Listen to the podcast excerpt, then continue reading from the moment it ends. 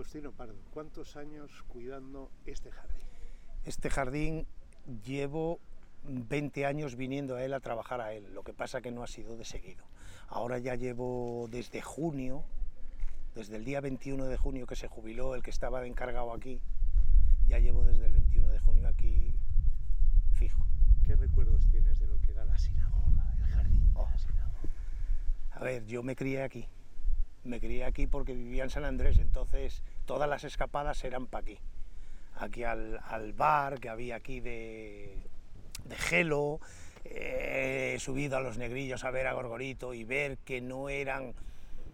A ver, había mucha inocencia, de aquella había mucha inocencia pensábamos que las marionetas, pues cuando tenías 10 años así, pensabas que las marionetas eran de verdad, que eran personas que, que se movían y tal. Y cuando ves aquello que es que las mueven porque están por debajo, como que te quedas así y empiezas a perder la inocencia, empiezas a perder lo, que, lo, bonito de la vida. Pero, pero muchos, muchos recuerdos de subir por la muralla a las verbenas, porque estaba Virgilio que si nos cogía nos arreaba y nosotros nos colábamos por la muralla.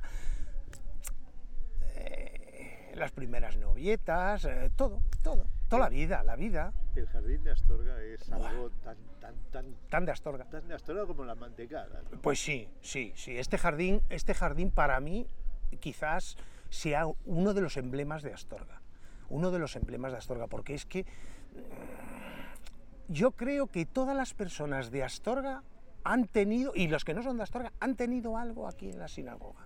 Algo de su vida importante lo han tenido aquí. Han conocido a su primera novia, han conocido a su mujer, eh, eh, han venido con sus abuelos, eh, en fin, la vida ha pasado por aquí. Para algunos era una fuente, esa fuente que está cerca. Ya, Para otros era el pilón de Don Ah, Manuel. también. ¿Cómo ha cambiado? Ha cambiado mucho, ha cambiado mucho. Yo me acuerdo cuando yo entré aquí aún estaba lo del pilón se había quitado, el agua del pilón se había quitado, se había rellenado de tierra y estaba lleno de flores. Luego se dejó de plantar flores porque claro, ahí a la sombra las flores no, no, no tiran bien. Pero aún estaban toda la rosaleda de Santolina, todo eso, y yo lo he visto la evolución que había de aquella, que no se había tocado nunca, siempre estaban así, y he visto toda la evolución que ha venido que tampoco se va a decir ni que sea para peor ni que sea para mejor, no, yo pienso que es verdad que se ha quitado mucho trabajo, porque la Santolina daba mucho trabajo, se han metido otros trabajos aparte, pero sí que ha evolucionado. Creo que debía de haber evolucionado más con el tiempo, más en el sentido de, nuevas fórmulas que hay para atender los jardines. Hay ciertas cosas que se están utilizando aquí que ya no se, no se llevan por el mundo, se han, se han dejado de usar porque no merecen la pena. eh, Ciertas cosas son pequeños detalles que, bueno, con el tiempo se irán arreglando poco a poco. Somos muy pocos, porque somos muy pocos. Somos cinco personas fijas en el Ayuntamiento de Astorga de jardineros Para todos los jardines. para todos los jardines de aquí de Astorga, de los pueblos y los campos de fútbol de Cosamay. Eso lleva, el segar los campos de fútbol de Cosamay lleva uno o dos días con una máquina grande segarlos a una persona. Esto de aquí lo llevo yo solo. Pero claro, no puedes prácticamente parar a nada, porque si no mm, te come el trabajo. Cuando no sigas aquello tienes que segar esto, cuando no... Hoy he estado toda la mañana recogiendo toda la hoja que había y luego cortando las rosas, pero es que no te da tiempo, uno solo haces lo que buenamente puedes. Casi no- veo, Faustino, que das gracias a Dios de que se murieran los negrillos. No, no, no, porque pusieron los tilos, que es peor. Los negrillos eran una maravilla.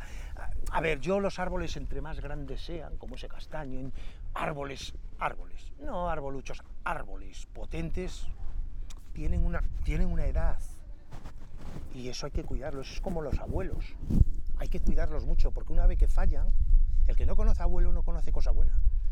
Y los negrillos, los que lo conocimos, los disfrutamos, yo es que me pasé la vida subido en negrillos, porque luego nos íbamos para el pueblo que estaba todo lleno de negrillos y venga, subido a los negrillos, haciendo casetas en los negrillos. O sea, los negrillos es como, como la otra casa tuya, los negrillos.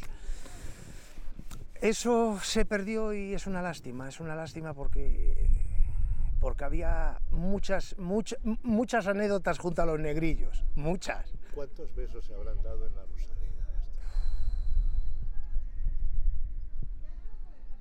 si se tuvieran todos contados, no cabían en un bolsillo, ¿eh? No, no, no, joder, esto yo me di muchos, muchos.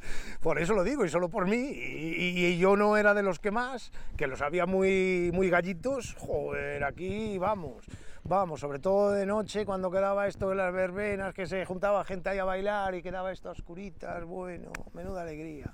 Pero fíjate que dicen que las astorganas eran difíciles. Bueno, ¿No eran sí. difíciles para darle de yo creo que la mujer de aquella era difícil toda, no, no la de aquí, eran todas. eh, eh, Era otra cultura. A ver, había una cosa que estaba clara. Si tú hoy salías con un chico y, ya te dabas besos, ya sabías lo que, en dónde te encajonaban. Y hoy en día eso, pues gracias a Dios, no existe. ¿no? Yo creo que, que hay una edad para todo y hay que disfrutar de la vida. Y el darse un beso con un chico que te gusta o una chica que te gusta es disfrutar de la vida, sin hacer daño, ¿eh? cuidado, sin faltar y sin hacer daño. Pero es disfrutar, ella disfruta de ti, tú disfrutas de ella y punto, y no hay más. Y de aquella había mucha represión, había... A ver, yo me acuerdo cuando, cuando me fui para Madrid, me acuerdo un día en el retiro, sentado, yo estuve casi 20 años en Madrid, me acuerdo que estaba, pues tendría 20 años o veintitantos, y, estaba sentado allí con una chica y tal, y de aquella aún estaban los guardajurados, aquellos que llevaban el cinturón y tal. Bueno, pues llegas del pueblo, que aquí te dabas un beso en las eras, o te dabas un beso y no había nada, y llegas allí, estaba con ella para allá, que pin, que pan, tal, un besito, joder, cuando llegó el otro, eso se va a hacer a la calle, a la cama, eso no, y dije, nos mata aquí, coge la escopeta y nos pega dos tiros el tío. A ver, eso, mm, a ver, no se puede uno, hay ciertas, ciertos límites, o tiene que haber ciertos límites, porque si no, esto sería la selva, pero porque una pareja se dé un beso, no veo yo que haya ningún problema. ¿Cuántas variedades de, plantas, de hojas, de árboles hay en este jardín contraseñadas? todas? Mm, variedades aquí, en este jardín, eh, una, dos, tres, cuatro, cinco, seis, siete, diez, once, doce, trece, catorce, por lo menos 15 variedades distintas de plantas hay. Entre árboles, eh, planta más baja, arbustos, tal, mínimo 15, ¿Cuál mínimo. es la más caprichosa? ¿eh? La más- La más. La más caprichosa. No hay así. No, no son caprichosas ninguna. En, en- quizá las, las petunias que se estropean mucho con el agua y tal. La petunia no quiere el agua encima, quiere sol y humedad por abajo y que no el agua que no la toque, porque si no, pues le empiezan. a- Luego, este año hemos tenido muy mal año para la flor, muy malo, porque cuantos llueve y le da el sol, se estropea. Luego le entran muchas enfermedades, a casi todas las plantas le entran muchas enfermedades, como se riguen por arriba, por la hoja y tal, le caiga el agua y luego le dé el sol, el mildium, el oidio, la roya, eh, in- infinidad de todo lo que está la muralla que está estropeada ha sido por eso, no es porque, no, es que no se cuidan, no, no, no, no es que no se cuiden, es que por mucho que los cuides, si viene el tiempo como vino, con esa cantidad de agua y luego ese calor, los hongos proliferan que da gusto, si salen por la pradera, o sea, salen este año, salen por todos los lados los hongos, entonces, eh, caprichosas, caprichosas, plantas aquí caprichosas no, no tenemos, se tienen en casa, esas son las caprichosas, las ¿Cuál que hay es en casa. Tu rincón favorito del, De del aquí. jardín? Mi rincón favorito del jardín es que no hay un rincón favorito, es que es todo el jardín, es que a mí me encanta el jardín, es que yo lo vivo, yo lo vivo el jardín, yo mm, vengo los do- no tengo que venir, yo vengo el sábado y vengo el domingo a las 7 de la mañana que está cerrado, como tengo las llaves, entro y me doy un paseo por aquí y miro, pues esto está y algunas veces hasta me pongo, que no tengo que hacerlo, pero me pongo a recoger los papeles para que cuando la gente venga, joder, que esté bonito y tal. Yo lo disfruto, para mí es mi segunda casa, o sea, yo el jardín de la sinagoga, para mí es mi segunda casa. Yo disfruto tanto aquí como en casa, no, no, si me tengo que quedar aquí todo el día me quedo y, y soy feliz, o sea, yo estoy feliz aquí. ¿Te has tenido que pegar con algún alcalde? Y mira que ha habido alcaldes en esto. Pegarme no, Mm, enfadarme sí, me he enfadado, me he enfadado. Yo solo he tenido a- al señor Perandones, la señora Vitorina y, y el señor Arsenio, de alcaldes. Mm, en- no, en- en- pe- pelearme con ellos no, porque creo que, que ellos como yo estamos de paso, no, no hay que llegar a- ni a las manos ni nada. Que ellos tienen unas ideas y yo tengo otras, yo no soy nadie y ellos son los alcaldes. y eso hay que aceptarlo, o sea, eso es así. Si ellos vienen y dicen que hay que cortar eso por ahí, hay que cortarlo aunque no te guste, porque son los que mandan. Pero saben de jardines los alcaldes y los políticos de Astorga. La mayoría no. La mayoría mm, algo de idea tendrá, no digo que no, porque bueno, el señor alcalde, el señor Perandones tiene un huerto fabuloso allí en su chalet, algo tiene que saber. Pero tanto ya como jardinería, hay ciertas cosas, ciertas cosas que, bueno, pues de los abuelos, ah, es que esto en agosto si lo podas, pues no sé qué y tal, y tenían razón, algo de razón tenían. Lo que pasa es que la, las técnicas y las cosas se van con el tiempo, si, si, estudias jardinería y vas aprendiendo y dices, no, esto es así, es verdad que en agosto es mejor, pero esto hay que hacerlo también antes porque si no después no dejarlo a agosto, porque, a ver, por ejemplo, ah, no, en agosto hay que los rosales hay que podarlos en agosto porque brota mejor. Claro que brota mejor, es cuando la savia está más fuerte, pero si ahora que estamos en septiembre yo no quito la rosa vieja y el fruto, cuando lleguen los santos no tienen una rosa. ¿Por qué? Porque están fructificando, está engordando el fruto y ya, ¿para qué va a echar flores? Y ya los suyos, sus hijos ya los tiene ahí, ya no quiere más. Ahora, si le quitas esos, el rosal intenta echar hijos y los hijos son las flores para que luego den el fruto. Entonces le obligas a que eche y eso muchos de ellos no lo saben. Eh, hay montones de cosas. Eh, no sé, pues por ejemplo, no se, no se, debe de podar nunca un árbol como se han podado aquí, árboles con flor, jamás. O sea, eso no se puede hacer nunca. ¿Que hay que quitarlo? Vale. Que hay que quitar una rama porque estorba una rama. Pero eso de coger y ponerse a podar con flor, eso es un crimen. Porque estás destrozando. O, con hoja. Aquí se poda. Aquí en León. Se están podando los árboles con hoja. No se puede hacer eso. Eso no se puede hacer, eso hay que podarlos cuando ha tirado la hoja. Cogen menos enfermedades, brotan mejor. Es así, pero claro, llega el alcalde, no, que es que la gente se queja, podarlos. Vale, pues ahora se podan, ya está. Cuéntame, el invierno para ti tiene que ser como sufrir, ¿no? Sufrir por tu jardín. Hombre, claro, es que no lo ves en su esplendor, en su esplendor lo ves en julio y en agosto. Es cuando se ve, bueno, la primavera también ves muchas cosas, porque muchos salen en primavera, pero julio y agosto es una maravilla, ¿no? Estar aquí. Y más, pues eso, está el bar abierto, ves la gente entrar, salir, que se quedan mirando. Y, que ves que, mucha gente mmm, disfruta de tu trabajo y te lo, algunas veces te lo dicen, menos de las que se quisieran, porque muchas veces se te quedan mirando como diciendo, este, ¿qué estará haciendo aquí?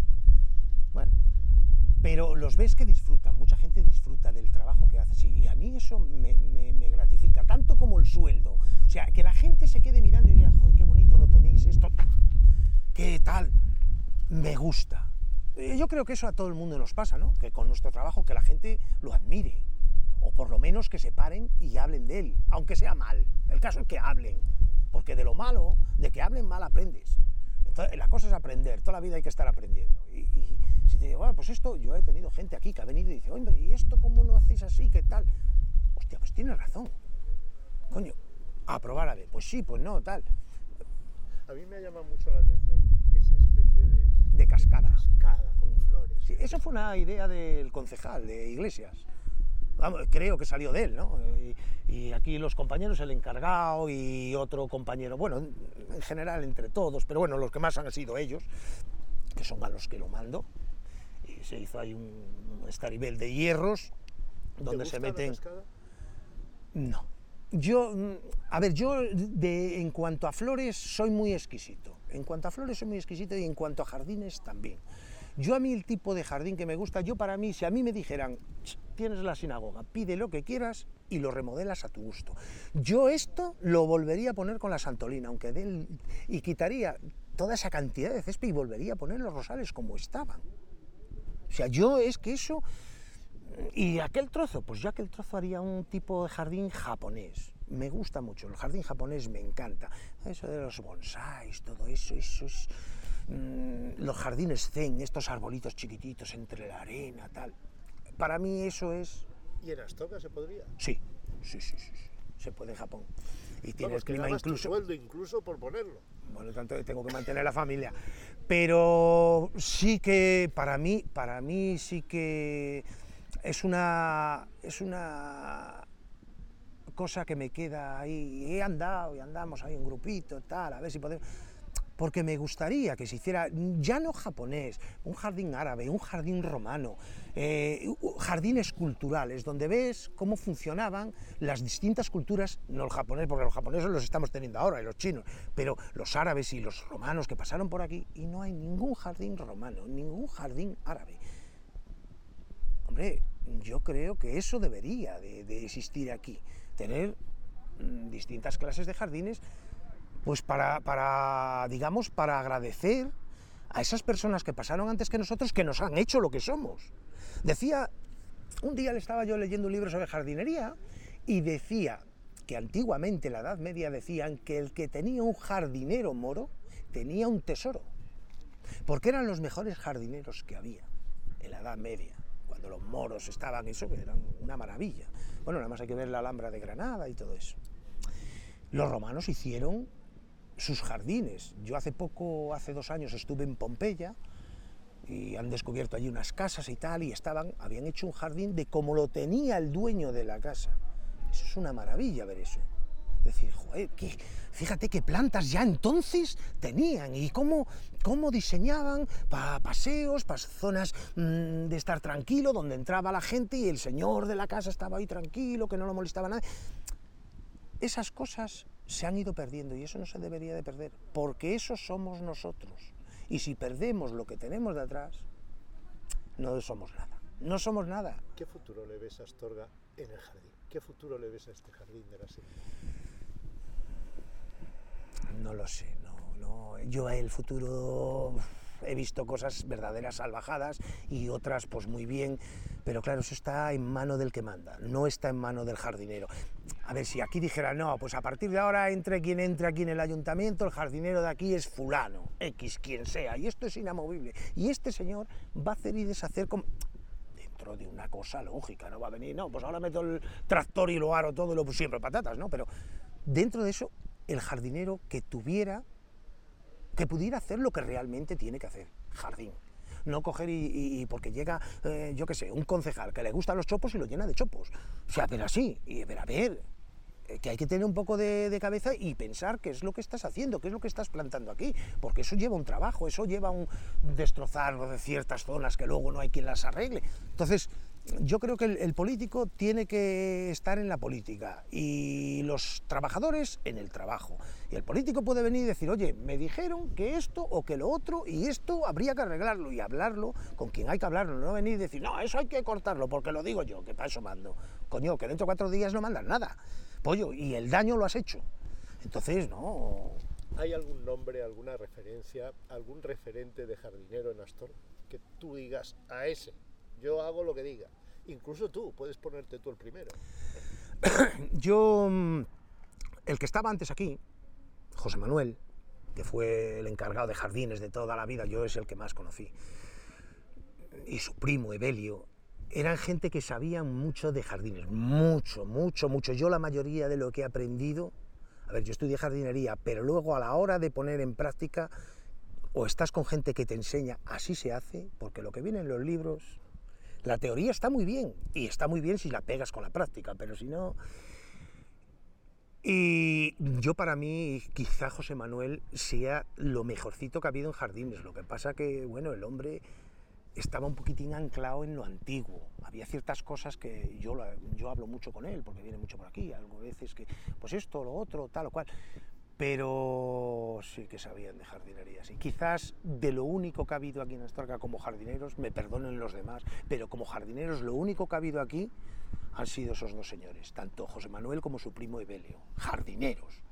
Lo otro pues eran gente que entraban a trabajar de contrato y bueno, con los años iban aprendiendo, pues oye, tienes que segar. Segar tampoco tiene mucho misterio, coge la máquina y encima van solas, no tiene o hay que desbrozar.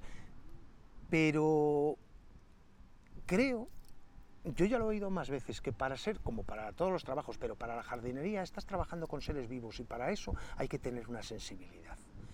Hay que tener un algo, eh, o sea, cuando vas a cortar una planta, saber que esa planta tiene vida y que esa planta no va a parar ahí. Si tú cortas de un lado y le dejas el guío para ahí va a tirar, si le dejas del otro para ahí va a tirar, no llegar y cortar porque corto, y ala, venga.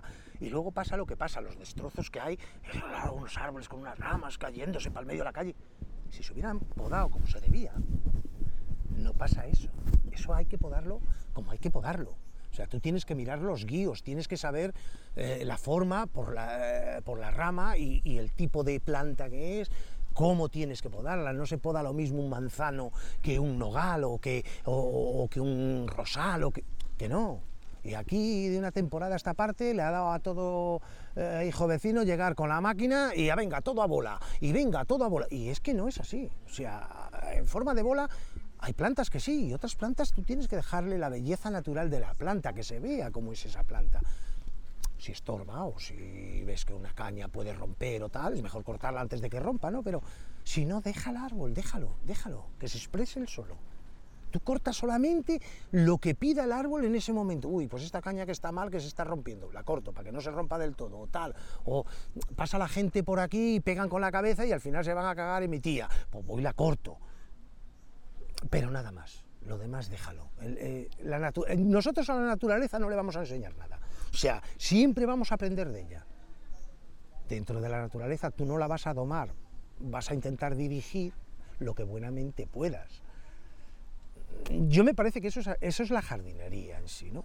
El respetar la naturaleza ante todo. O sea, lo primero es la naturaleza y después, bueno, pues te puede gustar más o te puede gustar. A mí hay cosas aquí que no me gustan, pero dentro de eso entiendo que, todos son seres vivos y que hay que darles mmm, el empuje que hay que darles para que, para que sigan para arriba. Ya se pusieron, pues ahora hay que cuidarlos y hay que intentar que estén lo mejor posible en todo, en alimento, en agua, en todo, y en poda y en lo que haya que hacerle pero sin excesos. Sin excesos en nada, ¿eh? ni en agua, ni en poda, ni en alimento. Eh, y si te alimentan mucho, luego pasa lo que pasa. Eh, no, los árboles tienen que tener su... En medida, todo en medida, como tiene que ser, y, cuidarlos y mimarlos. Mimarlos porque es, yo creo que es el futuro es el futuro. Para, si queremos que la vida siga funcionando en este planeta o cuidamos las plantas, oh, muy mal nos va a ir, muy mal, muy mal. Que así sea. Ojalá. Todo un placer. Igualmente.